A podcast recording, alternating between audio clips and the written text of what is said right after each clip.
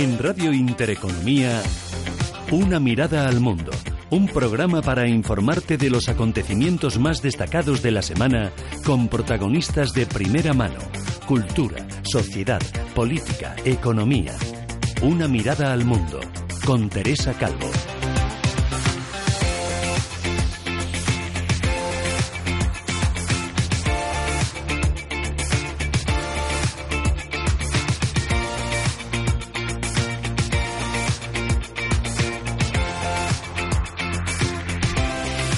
Muy buenas noches. Comenzamos una mirada al mundo.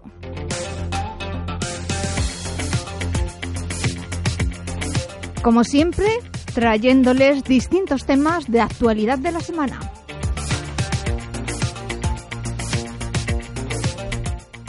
Hoy en el control técnico nos acompaña Antonio Hurtado. Y en los micrófonos, quien les habla, Teresa Calvo. Una mirada al mundo, un espacio que hoy vamos a dedicar especialmente a Venezuela.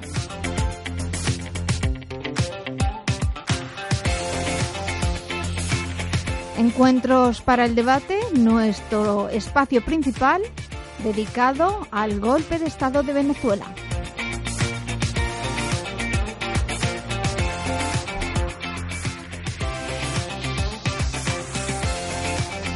Y sin más dilación, comenzamos Encuentros para el debate.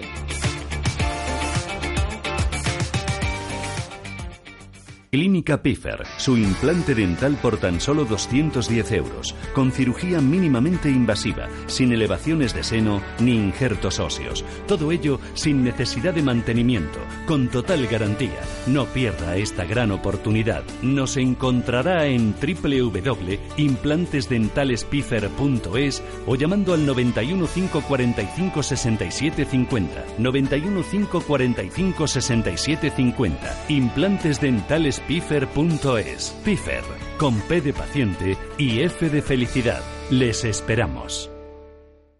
¿Hace cuánto no comes un chuletón como Dios manda o un gran pescado a la parrilla? No esperes más. En Ceraín, la mejor carne de Madrid, los sabores auténticos de la cocina vasca en un ambiente único, discreto y acogedor. Ceraín, el vasco del barrio de las letras, calle Quevedo número 3, 91 429 7909. Te esperamos con tu familia, amigos, reuniones, eventos. Restaurante Vasco Ceraín, el sabor de la calidad, calle Quevedo número 3, 91 429 7909. Que aprovechen.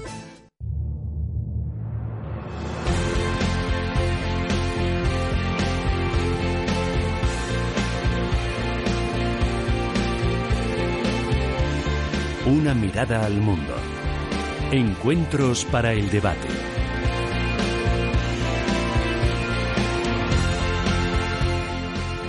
Encuentros para el debate después de esos consejos publicitarios que le recomendamos que acudan a esa clínica dental y por supuesto también a ese restaurante, al restaurante Ceraín.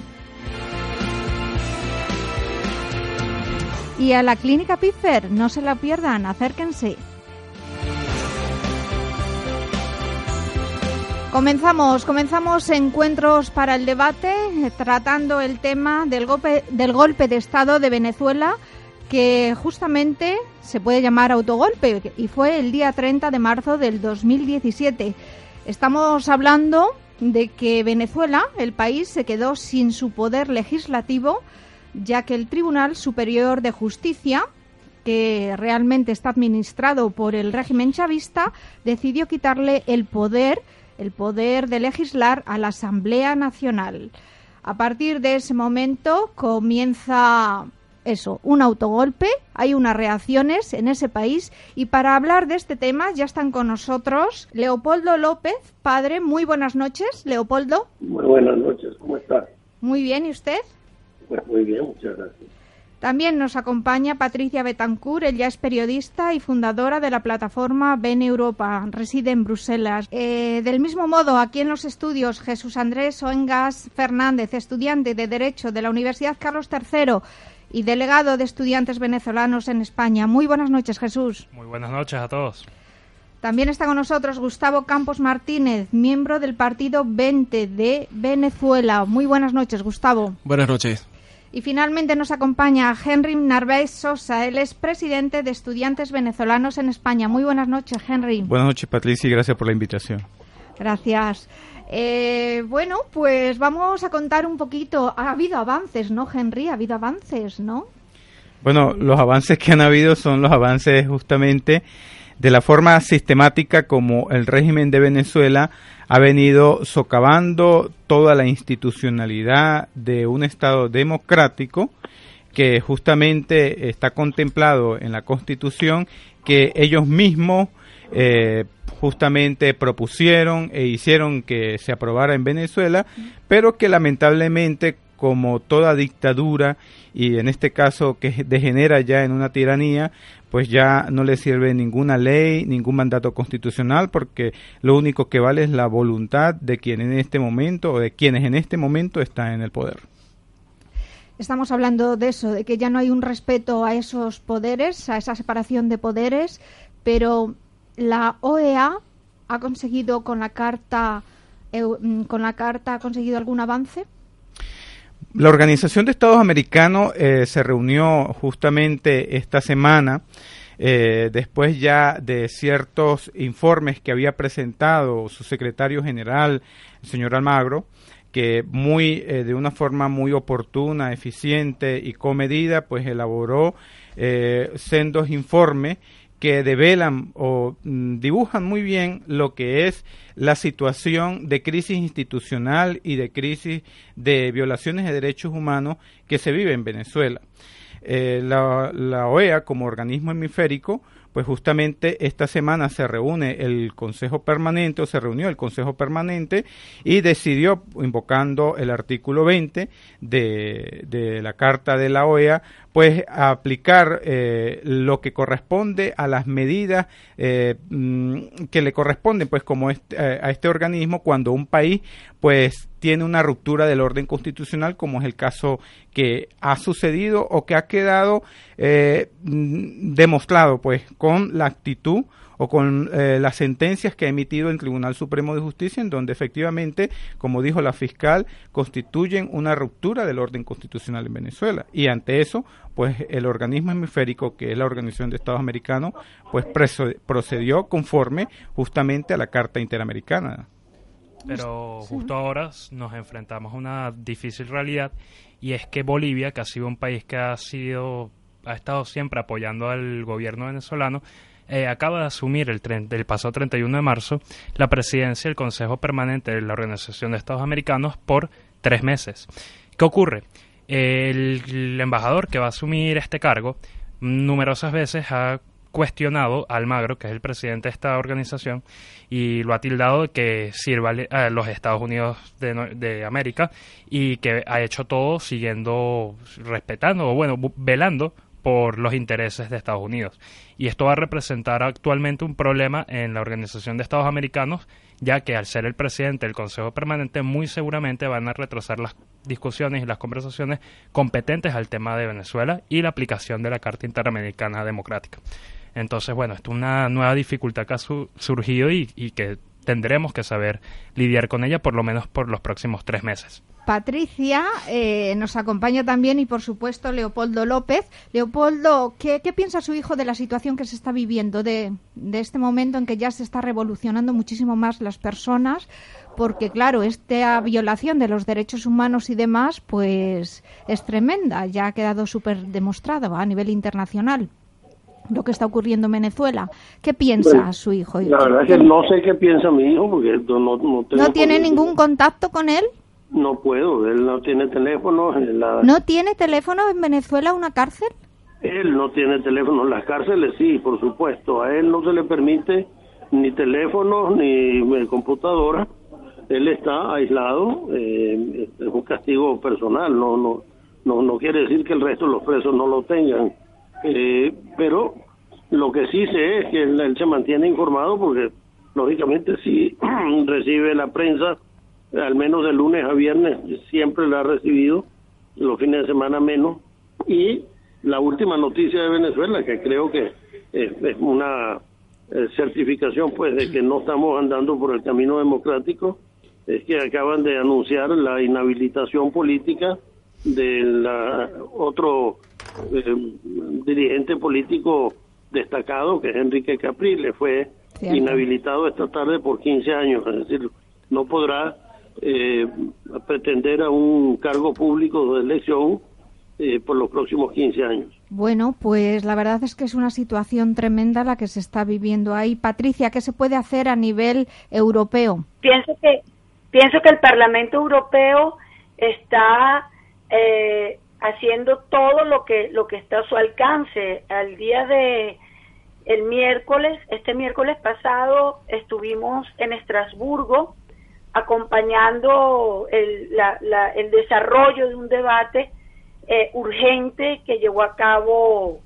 la Eurocámara para mm, eh, discutir sobre el tema de, de esta última, digamos, o más, más, eh, más promocionada ruptura del orden este constitucional en, en Venezuela, fue la inhabilitación de, de la Asamblea y, y y la y que se le quitaron las, la, la, inmunidad eh, diplomática, la inmunidad parlamentaria a los diputados, porque la realidad es que esto lleva sucediendo hace mucho tiempo y el TCJ, que es una herramienta del, del Ejecutivo para, para llevar a cabo estas, estas violaciones a nuestra Constitución, lo viene haciendo hace mucho tiempo. Eh, la, Eurocámara, el debate fue un debate muy interesante porque sobre todo lo importante es que vemos que cada vez más grupos parlamentarios están de nuestro lado, es decir, del lado de los demócratas y del lado de los principios y valores que, representan a la Unión Europea. Sin embargo, hay algunos que aún siguen defendiendo esa eh, debacle, esa monstruosidad que se que pasa en Venezuela aunque son pocos, y algunos siguen creyendo en que el diálogo, el diálogo que, que tal como se ha llevado hasta ahora, no, no ha tenido ningún fruto, sino por el contrario, ha retrasado las posibles soluciones democráticas al problema, hay algunos grupos que, si bien eh, son conscientes o, o manifiestan que están en contra de lo que se está dando en Venezuela, siguen apoyando el diálogo como una salida. ¿Y usted, ustedes ya creen que con Maduro no se puede hablar, el diálogo no sirve? Mira, eh, es importante contextualizar que, como bien lo decía Patricia, esto no es una acción, el golpe de Estado no se originó eh, con la sentencia 155 y 156 del Tribunal Supremo. Esto viene ocurriendo desde el propio enero de 2016, cuando el TCJ ordenó la desincorporación de los diputados de Amazonas, los tres diputados de Amazonas, que ha hecho que eh, los, los ciudadanos de Amazonas no tengan representación hasta hoy, ya un año y tres meses después en el Parlamento. Pero adicionalmente eh, continuó el, la ruptura del hilo constitucional con la eh, anulación del referéndum revocatorio el año pasado, pero además de la no realización de las elecciones que por constitución correspondían a diciembre del año pasado para la elección de consejos legislativos y gobernadores eh, de los estados en Venezuela. Entonces, básicamente lo que hicieron las, las sentencias del TCJ fue ponerle el sello a la dictadura. Es decir, se quitaron la careta y a partir de ahí comenzaron a actuar como lo que son, una dictadura pura y dura. Y en consecuencia es responsabilidad de todos los actores políticos y sociales del país asumir contra qué estamos peleando. Ellos son un régimen sin escrúpulos que está claro cuál es su objetivo, conservar el poder a toda costa y creo que lo han demostrado. De hecho, ayer en horas de la noche, luego de una extraordinaria jornada de protesta a nivel nacional en el municipio Carrizal o Carrizal del de, eh, estado Miranda, un joven de 19 años fue asesinado con un tiro en el corazón. Con manifestaciones y demás. Así es, el joven salió a manifestar y cuando llegaron los cuerpos de seguridad del Estado, policías y Guardia Nacional, el joven resultó muerto por un tiro en el corazón, producto de la confrontación que se daba en esta manifestación. disparo a quemarropa, acaba de acotar, o sea como bien dice, eh, está, me estamos explicando, eh, es un problema muy grave el que estamos enfrentando ahora y sobre todo es el miedo que quiere sembrar el gobierno en la gente. Al gobierno no le conviene tener gente protestando en las calles de Venezuela, no le conviene que los ciudadanos alcemos la voz contra lo que está pasando en Venezuela y es nuestro deber y nuestra responsabilidad movernos, motivarnos a salir a la calle para demostrar nuestro descontento demasiadas represalias, ¿no? Y utilizan pues a la policía, a sus fuerzas de seguridad, pues ni siquiera para poder ejercer el derecho de la manifestación. Sí, en lo absoluto. Ellos están muy claros que no quieren que los venezolanos nos expresemos en las calles como es nuestro derecho y además es nuestro deber ante eh, lo que es una dictadura pura y dura. Así lo establece la Constitución en su artículo 350. El artículo 350 de la Constitución venezolana establece que el pueblo venezolano, en función de su tradición republicana y su lucha por la independencia y la paz y la libertad, desconocerá cualquier régimen, legislación o autoridad que contraríe los valores, principios y garantías democráticos o menoscabe los derechos humanos. Muy bien. Eh, Leopoldo y Patricia perfectamente pueden comentar lo que consideren. Eh, Leopoldo, ¿usted cómo piensa, qué piensa a partir de este momento? ¿Cómo va a ir la situación con los presos políticos? ¿Leopoldo? Mm. Creo que se fue. Sí, sí, se ha cortado. Pues, bueno, mientras que se restablece la comunicación con, con el señor Leopoldo, a mí me parece que, eh, volviendo al tema del diálogo, ¿verdad? Que habías hecho la pregunta. Eh, pienso que un, un diálogo con, con, un, con un régimen como, como el venezolano, lo que haría sería en cierto modo, y sobre todo si se lleva a cabo con los interlocutores que, que intenta imponer el propio régimen, eh, si se lleva a cabo eh, y, las conclusiones a las que se lleguen, los acuerdos a los que se llegue, le limpiarían la cara al régimen como un y, y borrarían de un plumazo tal vez la historia. Resulta que esta gente lleva maltratando al pueblo venezolano 18 años 18 años y aquí no estamos luchando, nosotros los venezolanos no tenemos una guerra civil, nosotros estamos luchando contra un régimen dictatorial, autoritario, represor, asesino. No estamos luchando entre nosotros y, y lo único que hay que dialogar es que se vuelva, que se vuelva al régimen constitucional, que se le vuelva a dar eh, el, el puesto que corresponde a la Constitución, que la Asamblea Nacional que ganó con una mayoría abrumadora en diciembre del 2015 se le restablezcan sus poderes y porque casi ninguna de las leyes, yo diría que ninguna de las leyes no los dejan eh, legislar, ninguna de las leyes que ha pretendido sacar adelante la Asamblea ha sido posible, porque el Tribunal Supremo de Justicia se toma atribuciones que no le corresponden y no permiten, no permiten que las leyes o que eh, el legislativo haga, cumpla con las funciones que le corresponden. Complicada situación, ¿no?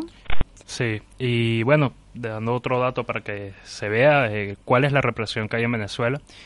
Eh, el pasado día de protestas, según la organización Foro Penal, que se encarga de ver cuáles son los detenidos por el régimen en nuestro país, eh, se estimaron más de 23 detenidos por protestar, que es un derecho que tenemos los venezolanos, como bien se ha citado el artículo 350 de nuestra Constitución, y por ejercer nuestros derechos también se nos mete preso. El caso de Leopoldo López, por ejemplo, que es un preso que no tiene, no se le están respetando derechos que tiene por estar primero está injustamente detenido, o sea, está injustamente preso, para empezar por allí. Y eso ya es una violación completa a los derechos que tiene como venezolano. Pero además de eso se le está restringiendo otros derechos como el sencillamente poderse comunicar con sus familiares. Su esposa difícilmente le permiten irlo a visitar y a ver cómo está. Y todo esto es porque es una estrategia que ha usado el gobierno para poner a los venezolanos contra la pared, para someternos al miedo y que tengamos todo el tiempo que estar pensando si salir si vamos a salir a protestar o no porque nos pueden detener o porque nos pueden matar. Entonces, esta es la situación en Venezuela, es muy compleja porque hay muchos factores del gobierno operando constantemente para frenar esa voluntad de ese pueblo que quiere un cambio en el país. Eh, yo iba a decir que para cuándo, para cuándo elecciones, ¿verdad? Sí, bueno, al final eh, yo creo que queda claro que en Venezuela no hay independencia de poderes y queda claro y se ratificó pues cuando el propio Nicolás Maduro le hace un exhorto al Tribunal Supremo que eh, se retracte de la sentencia y acto seguido el Tribunal Supremo emite de forma no oficial, porque aún no se encuentran en la página web del, Tribunal eh, estas nuevas sentencias, que es la 57 y la 58, que en teoría debieran eh, modificar la sentencia previa, que además es un absurdo. Eh, sin embargo, ahí queda demostrado que, que es el, el Ejecutivo quien le dicta las órdenes al, al, al, judicial. Entonces, ante esa situación, el pedir elecciones está muy complicado y está muy complicado en función de la naturaleza de la naturaleza del régimen. El régimen es un régimen dictatorial, es un régimen totalitario que no cree en los mecanismos democráticos y los venezolanos hoy sí estamos enfrentando esta lucha eh, con los mecanismos democráticos que nos da la Constitución, que es el derecho que tenemos a manifestar pacíficamente en las calles del país hasta que logremos la restitución del hilo constitucional y hasta que recuperemos la libertad y la democracia en Venezuela. Bueno, pues Henry, ¿tú qué, tú qué piensas? O Patricia, cuéntanos.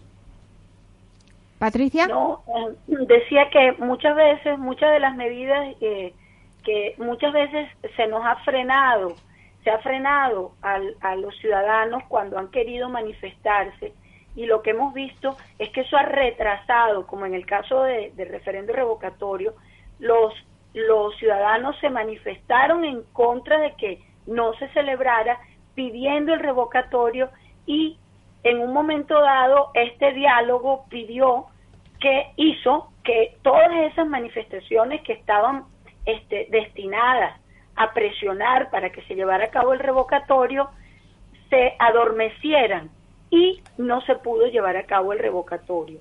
Por eso yo pienso que en este momento lo más importante es que los ciudadanos sigan en las calles pidiendo que se restablezca el orden constitucional. Ello significa las elecciones que no se llevaron a cabo en diciembre, las elecciones de, regionales, digamos, que no se llevaron a cabo en diciembre, que eh, se lleven a cabo elecciones generales también, porque la única forma de salir de esta grave situación que atraviesa Venezuela, que no es una situación solamente a nivel político, como sabemos, no hay medicina, no hay comida, la situación es terrible a nivel de, seguridad, la, inseguridad, la delincuencia en las calles ah, mata a miles de venezolanos cada mes.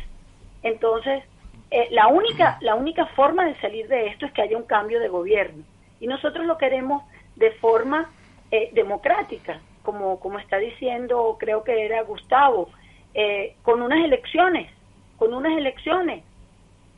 Bien.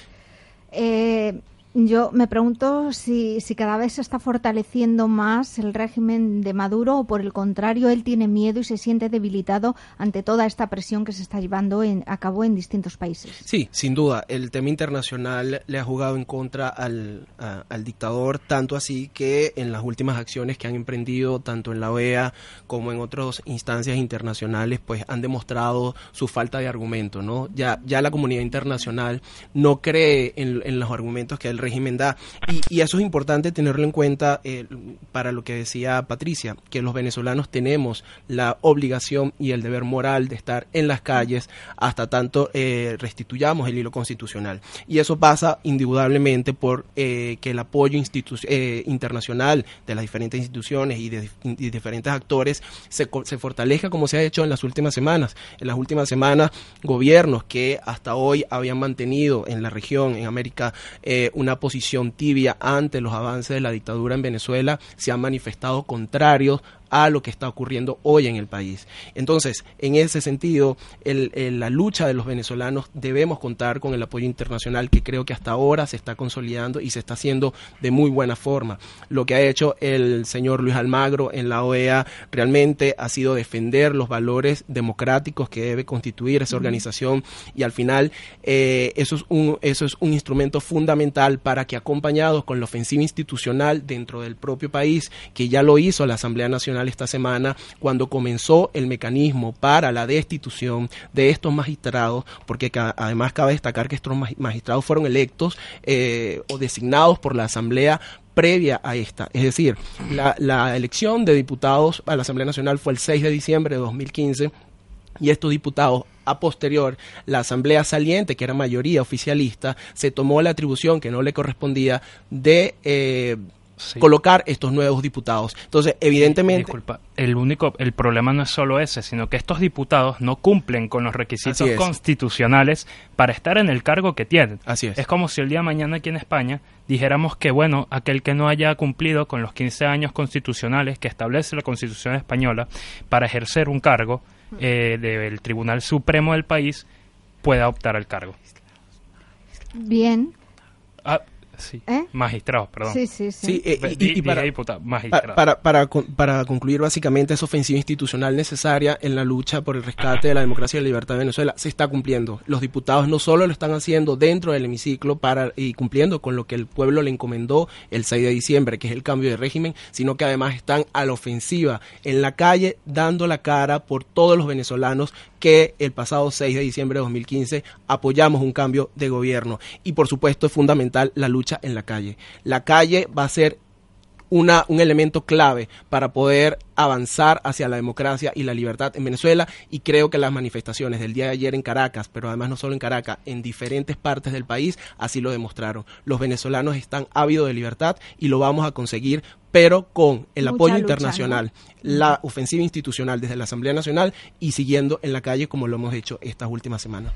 Eh, Henry, teníamos a Leopoldo López, padre evidentemente, y hemos perdido la comunicación. ¿Podemos hablar un poquito acerca de la situación de los presos políticos y en especial del caso de Leopoldo López para que recordar un poco todo lo que se está pidiendo. Sí, o sea, en, Venezuela existen más de 100 presos políticos, considerados presos políticos porque como tal no tienen de, eh, no han cometido ningún delito para ser sometidos a la, justicia. Yo diría más que presos políticos son secuestrados, secuestrados porque el régimen en primer lugar ha violado el debido proceso para la detención de estas personas. Por ejemplo, el alcalde Ledesma en ningún momento eh, se le se había levantado la orden a través de un tribunal para su detención, sino la orden aparece después, que un contingente eh, de organismos de seguridad van y lo detienen como que si fuera eh, un terrorista el que estuvieran deteniendo, ¿no?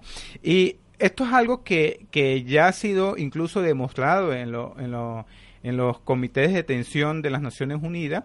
Se sabe muy bien que son detenciones arbitrarias y en donde a estos presos políticos se le aplican o se le han hecho relatos crueles, inhumanos, y en donde justamente quedó eh, demostrado ante los comités, eh, las relatorías de derechos humanos, de que estas personas que en este momento están indebidamente eh, presas tras las rejas como el caso de Leopoldo López, Antonio Ledesma y una gran cantidad de, eh, de personalidades dentro de la política e incluso hasta personas de la sociedad civil, porque estamos hablando de que no es una simplemente no una persecución por por el asunto político, simplemente todo aquel que disienta del régimen pues por supuesto, sea periodista, sea persona de la sociedad civil, pues se convierte en un blanco, en un objetivo político del régimen.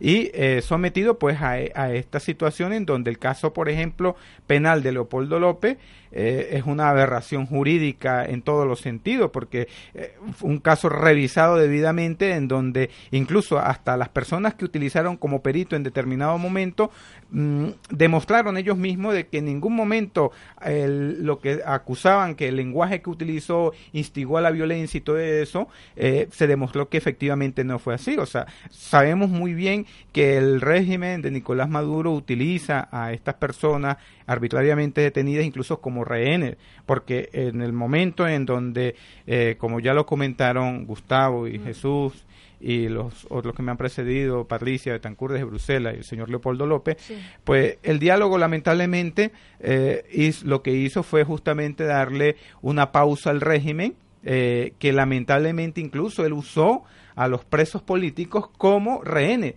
Es decir, ustedes ceden y yo, te, yo les voy canjeando a los rehenes que tengo. Así es que ha actuado el régimen. O sea, por eso yo no dudo en calificar en que más de presos políticos son secuestrados del régimen de Nicolás Maduro. Cierto.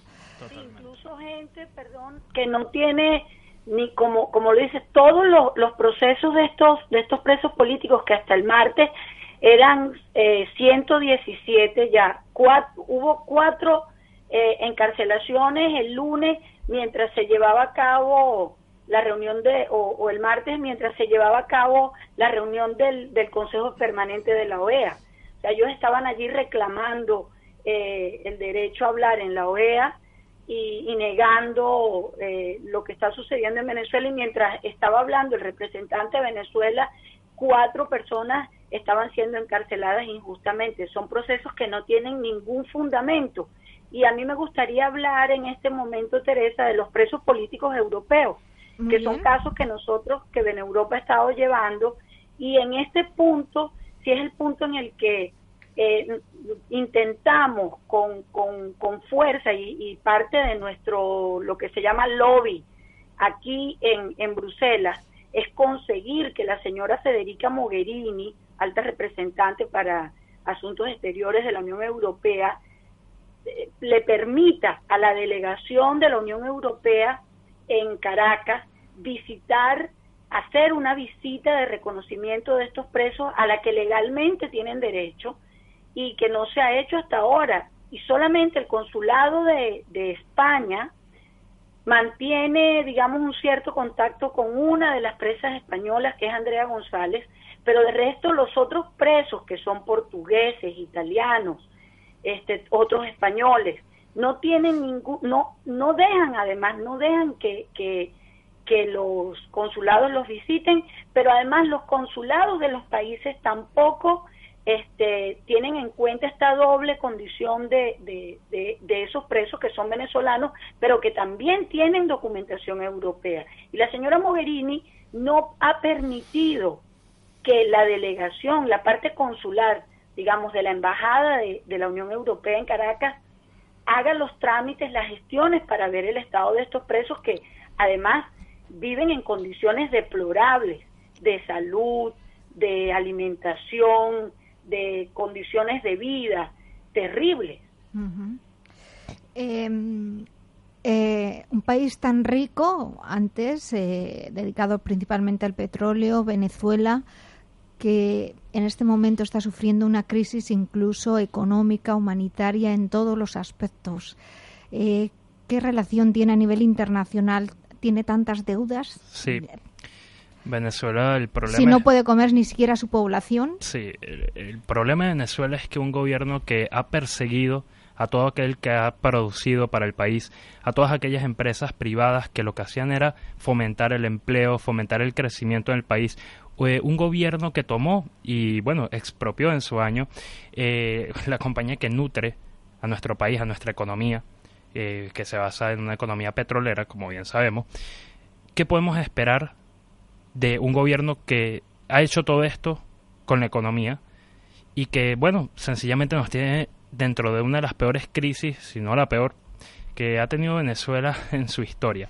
¿Y cuál es el problema de todo esto? Es que no han tenido la capacidad de siquiera resolver eh, todo a lo que se enfrentan. Ni siquiera han sido capaces de aceptar la ayuda internacional que han prestado muchos países, que han ofrecido muchos países para precisamente atender la crisis sanitaria que tenemos en Venezuela.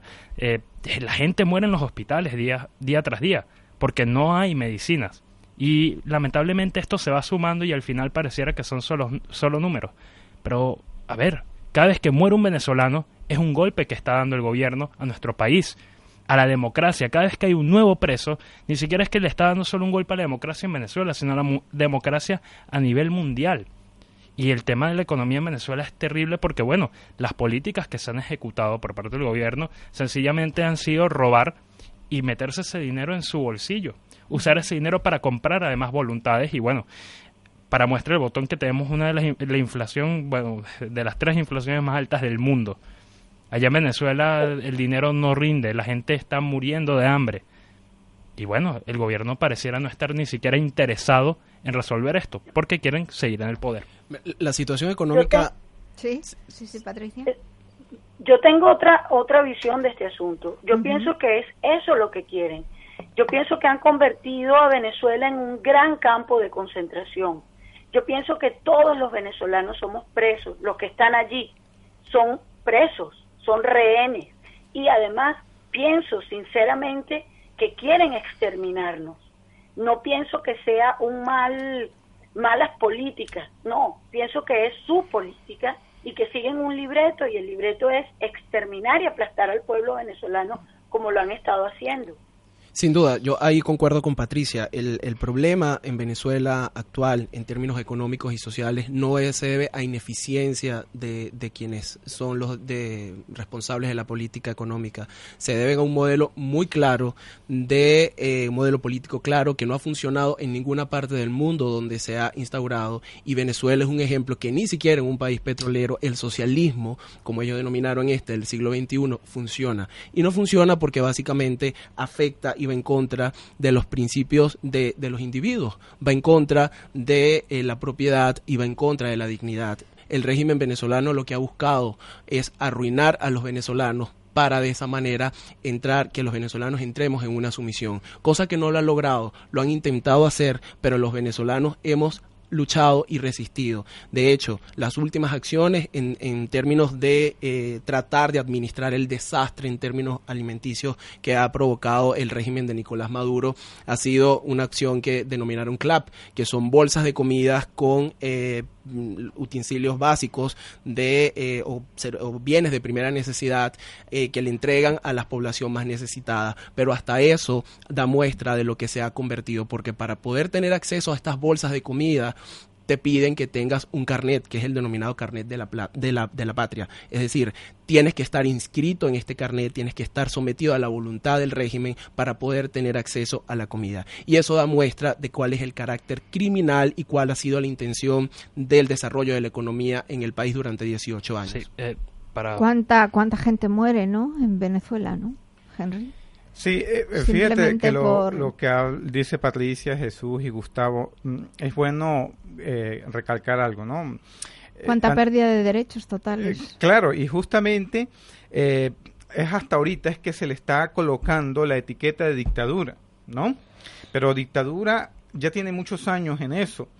ha degenerado en una tiranía, una tiranía porque mayormente las dictaduras que hemos tenido en Venezuela eh, la, de Juan Vicente Gómez y la de Marcos Pérez, eh, Pérez, Jiménez, buscaron cierto estado de bienestar en la población.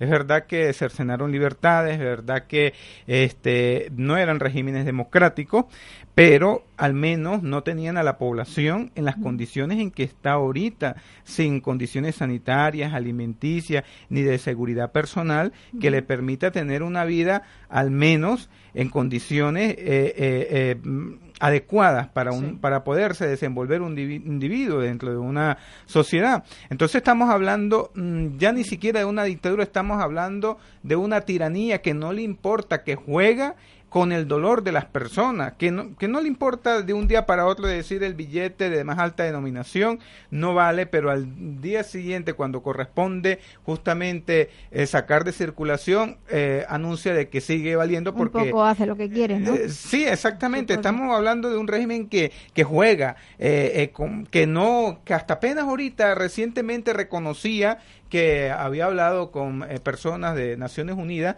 para poder que le ayudaran a, a, paliar la situación de escasez de medicina que hay en Venezuela. Pero ya tiene mucho tiempo eh, eh, organizaciones civiles en Venezuela buscando la forma de llevar medicina a Venezuela, ya que a través del sistema farmacéutico en Venezuela, pues no se distribuye porque el gobierno no suministra las divisas a, a, a los importadores de este rubro y entonces la sociedad civil se organiza ante las carencias en Venezuela y en el exterior y el gobierno lo que ha hecho es impedir de que esta forma, incluso Caritas, que es una ONG sí, sí, a nivel sí. internacional, pues también eh, eh, tuvo pues eh, que bloquear una serie de, de, de, de medicinas, de container que, que llevaba a Venezuela porque el régimen impidió que, que, entraran a Venezuela. Entonces estamos hablando de una tiranía que no le importa el, el, el, estado de bienestar de la población para nada. O sea, no solamente las libertades políticas, las libertades ciudadanas, sino que además juega con la vida del venezolano, con el estado de bienestar que debería tener una población. Bien, pues no sé. ¿Sí, Patricia? Y que, eh, para añadir eso, creo que el término tiranía que está usando Henry es perfecto, porque además es un régimen que hiere la dignidad humana. O sea, es un régimen que ha intentado a lo largo de, todos estos años, que ya son muchos, eh, dañar, herir nuestra dignidad, la parte humana nuestra, lo más humano de un ser. De hecho, vemos a venezolanos peleándose la comida en la basura con los perros. Es lo que está sucediendo en Venezuela es lamentable porque es un drama humano, un drama que va mucho más allá de lo político. Y ellos para mantenerse en el poder han, han acudido a, a destrozar nuestra dignidad de seres humanos. Y eso es lo que no tiene perdón. Internacionalmente no puede tenerlo. Y no tiene ideología eso es un maltrato a una a un pueblo, a una nación. Es lo que están haciendo y actúan igual que un maltratador con el látigo y la zanahoria. Entonces, ahora quedaron al descubierto con esta locura de, de, quitarle los poderes a la Asamblea y después decir, no, ya nos arrepentimos y ahora se lo damos. Igual que un maltratador, han destrozado la psicología del pueblo venezolano socialmente el, pueblo venezolano está destrozado por todas partes y recuperarnos va a ser muy difícil gracias a, que este régimen ha acabado con todo, ha acabado con todo e incluso y principalmente con nuestra dignidad. ¿Proyectos a partir de este momento? Eh, sí, justamente, por ejemplo, hay una gran iniciativa que la coordina el profesor eh, Tomás Páez, Mm, quien es un profesor jubilado de la Universidad Central de Venezuela y escribió, eh, ya tiene un año que este, hizo la presentación del libro la, la voz de la diáspora Venezuela, donde hizo una estratificación de cómo era la población que ha emigrado, ¿no? Y bueno, se consiguió con la, circunstancia de que eh, no hay estadísticas oficiales de cuánto es la cantidad de venezolanos. Se calcula que alrededor de 2 millones de venezolanos, el 7% de la población venezolana pues está fuera de Venezuela. Y cuando él hace esa estratificación se da cuenta que el 90% son profesionales y un tanto por ciento tienen hasta estudios de posgrado.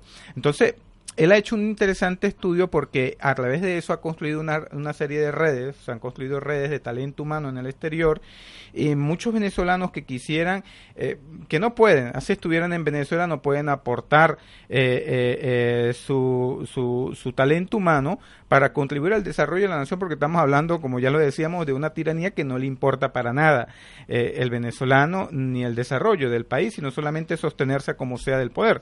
Pero mm, él recientemente ha lanzado justamente una nueva versión eh, de su libro que ya se convierte en un proyecto que es la, la voz de la diáspora venezolana para la reconstrucción del país. Y a través de ello pues está eh, construyendo redes de talento humano en las distintas áreas de desarrollo del país para que todo aquel venezolano que en este momento está ocupando cargo en distintas eh, organizaciones multinacionales, en distintas empresas de emprendimiento, en cualquier, no solamente acá en España, en Estados Unidos, eh, porque hoy en día la diáspora en Venezuela pues está creo que en los cinco continentes, ¿no?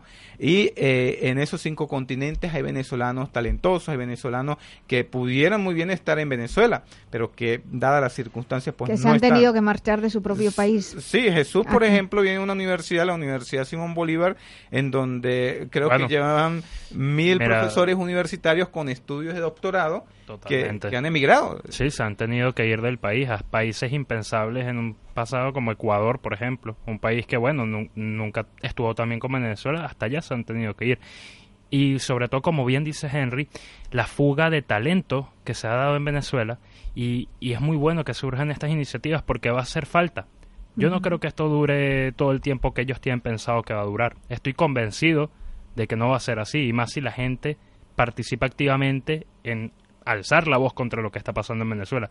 Pero cuando eso caiga, el desastre que han hecho, económico, social, en todos los aspectos, va a haber que reconstruirlo. Y ahí vamos a tener que estar los venezolanos que nos hemos ido, los venezolanos que, que se han quedado, dispuestos a luchar y construir ese país que queremos dejarle a las futuras generaciones y que disfrutaremos construyendo. Hemos, hemos hablado mucho de presos políticos, pero ¿cuántas personas han tenido que dejar su propio país, como tú bien estás diciendo? No solamente personas de con, con, estudios para ejercer o para desarrollar sus estudios en otros países, sino simplemente porque no piensan de la misma manera que ese régimen y tienen que salir de ese país para no ser encarcelados. Absolutamente. Aquí, bueno, podría estar nombrando a mucha gente que ha huido porque si van a Venezuela son inmediatamente detenidos por simplemente alzar su voz y, decir lo que está, lo que creen correcto. Vale, pues esas últimas palabras que queramos destacar eh, un poco para ir ya concluyendo. sí, un poco dando respuesta a, tu comentario de qué hacer a partir de ahora, ¿no? El futuro.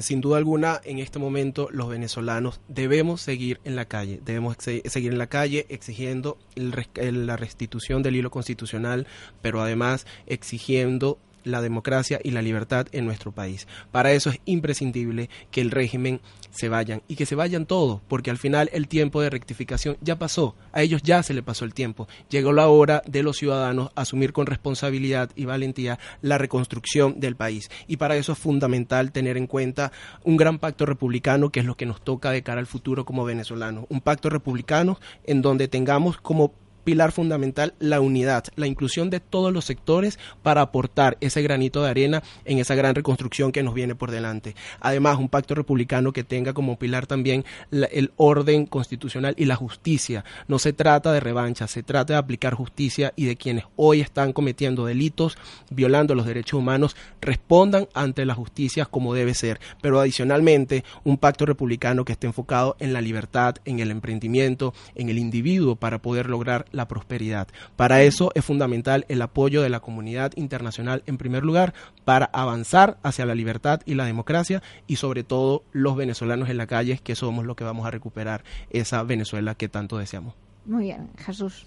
Bueno, muy bien. Eh, sí, sin duda considero que se debe combatir, eh, por llamarlo combatir, pero se debe luchar eh, en dos frentes.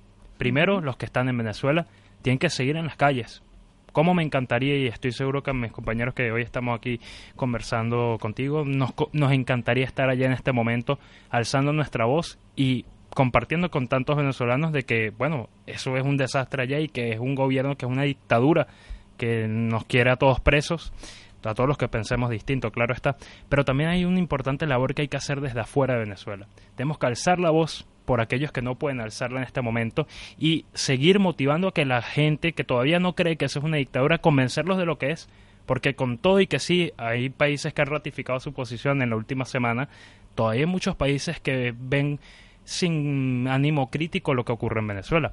Y hay que seguir convenciéndonos, adentro y afuera, de que se puede lograr un cambio en Venezuela. Y a medida que nos juntemos, los que están adentro, los que estamos afuera, más rápido se hará esto. Muy bien.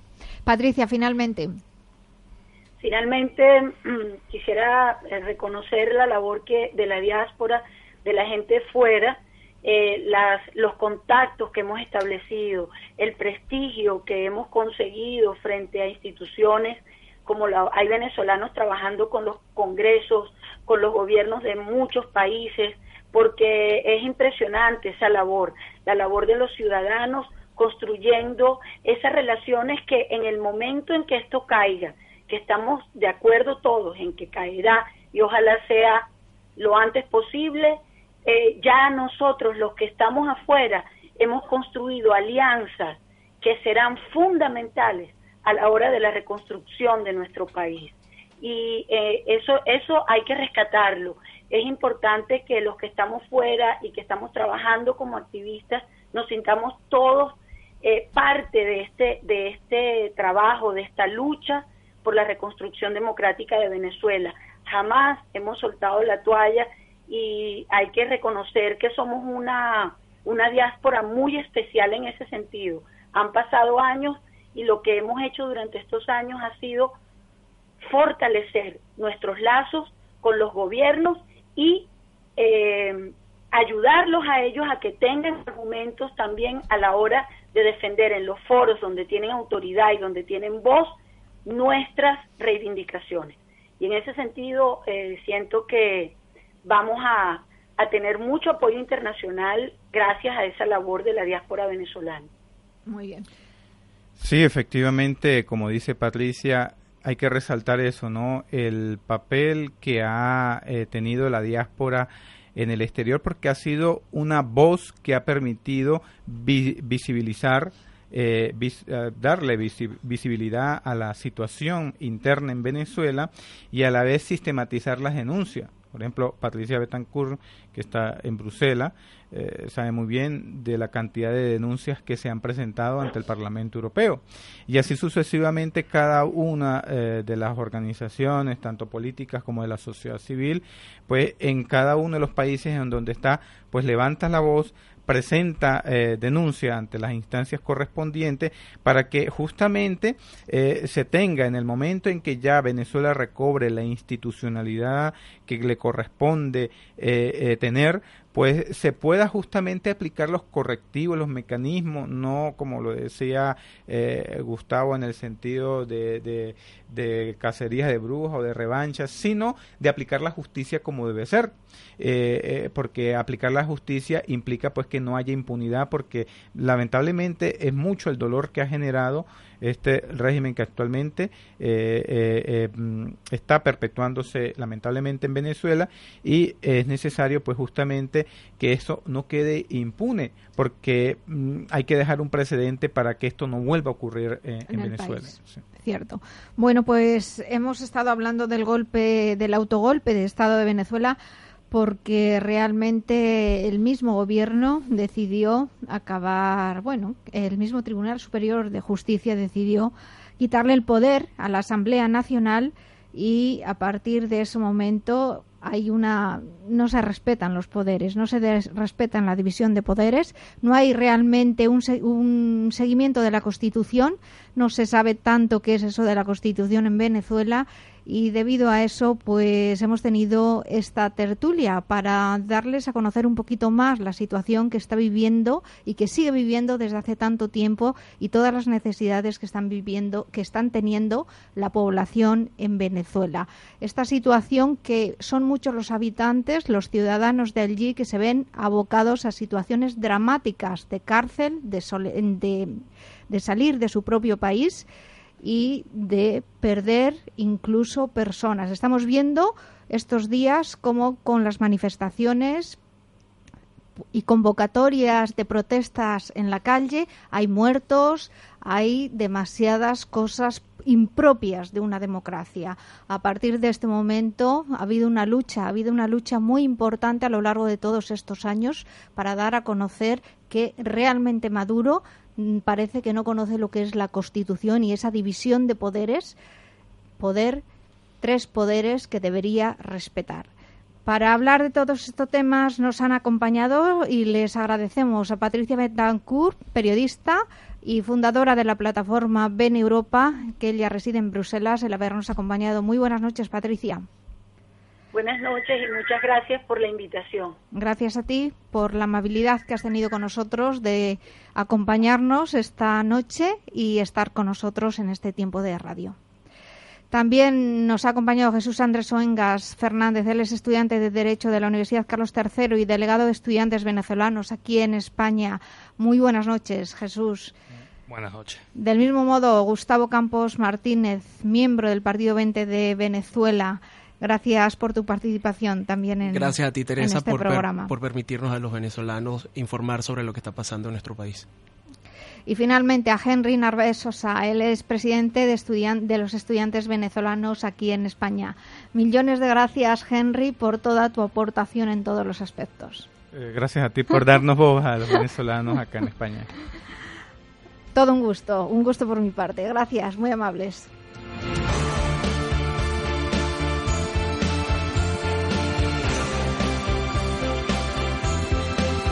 Clínica Piffer, su implante dental por tan solo 210 euros, con cirugía mínimamente invasiva, sin elevaciones de seno ni injertos óseos. Todo ello sin necesidad de mantenimiento, con total garantía. No pierda esta gran oportunidad. Nos encontrará en www.implantesdentalespiffer.es o llamando al 91 545 67 50. 91 545 67 50. Implantesdentalespiffer.es. Piffer, con P de paciente y F de felicidad. Les esperamos. ¿Hace cuánto no comes un chuletón como Dios manda o un gran pescado a la parrilla? No esperes más. En Ceraín, la mejor carne de Madrid, los sabores auténticos de la cocina vasca en un ambiente único, discreto y acogedor. Ceraín, el vasco del barrio de las letras, calle Quevedo número 3, 91 429 7909. Te esperamos con tu familia, amigos, reuniones, eventos. Restaurante Vasco Ceraín, el sabor de la calidad, calle Quevedo número 3, 91 91 429 7909. Que aprovechen.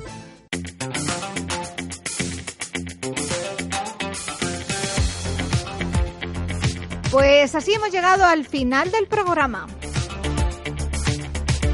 Una mirada al mundo con todos ustedes sábados y domingos de 10 a 11 de la noche. Ya lo saben en Radio Intereconomía y Radio Inter y por supuesto en la página web de Radio Intereconomía. Hoy en el control técnico nos ha acompañado Antonio Hurtado, al que le agradecemos su labor y paciencia, cómo no. Y en los micrófonos, quien les habla, Teresa Calvo. Ya lo saben, hasta la próxima semana. Les esperamos de nuevo. Feliz semana.